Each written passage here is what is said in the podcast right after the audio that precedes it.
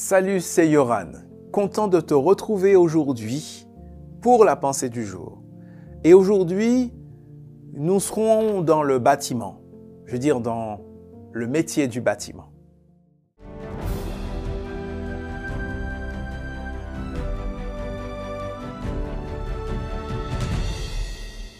La pensée du jour se trouve dans Matthieu chapitre 7, verset 24.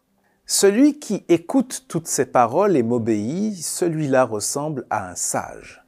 Le sage construit sa maison sur de la pierre. Ah, l'histoire des deux maisons. Quand j'étais petit, j'ai même appris des chansons qui racontaient cette histoire. Le fou sur le sable a bâti sa maison, etc.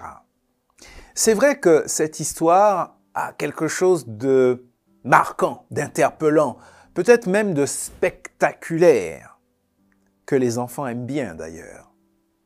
Une maison construite sur le sable, et lorsque la tempête, les intempéries arrivent, eh bien, cette maison est complètement charriée. Tandis que l'autre maison construite sur la pierre, sur le rocher, sur le roc, eh bien, malgré les intempéries, reste solide. Mais, en se concentrant sur ces aspects un peu spectaculaires de cette histoire, on pourrait passer à côté de la leçon spirituelle de cette parabole.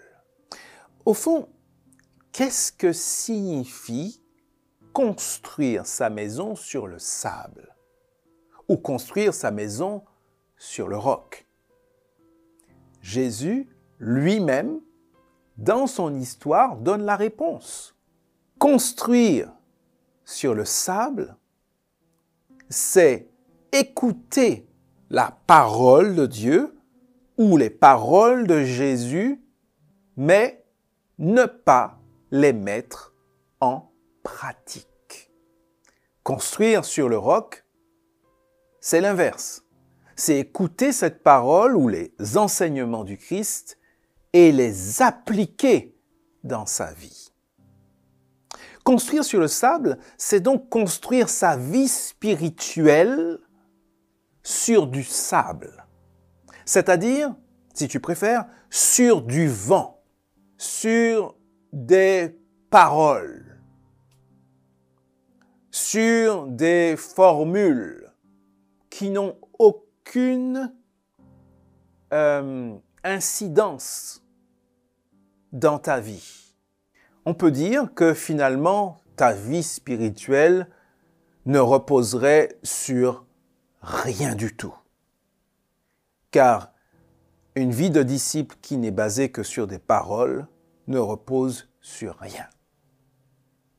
À l'inverse, construire sur le roc, c'est construire ta vie spirituelle sur l'obéissance à la parole de Dieu, sur la mise en pratique concrètement dans ta vie de ce que tu as compris, de ce que tu dois faire, de ce que tu dois vivre pas seulement en parole, mais en acte, en vérité. Ainsi, ta vie spirituelle sera solide. Elle va tenir la route, car tu seras, tu feras ce que tu diras.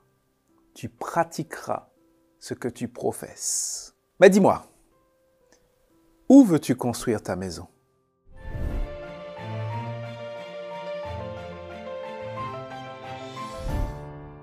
Merci pour ta présence jour après jour. Merci pour tes commentaires aussi, pour tes encouragements. Ça me, ça me touche et ça m'encourage aussi. Et puis, euh, eh bien, je pense à toutes celles et ceux avec qui tu pourrais peut-être encore partager ces pensées, ces réflexions. Aujourd'hui, la technologie nous permet de le faire très facilement. Alors, euh, n'hésite pas parce que eh bien, c'est peut-être des opportunités que Dieu place pour toucher d'autres personnes par son amour. Rendez-vous dès demain pour la prochaine pensée du jour.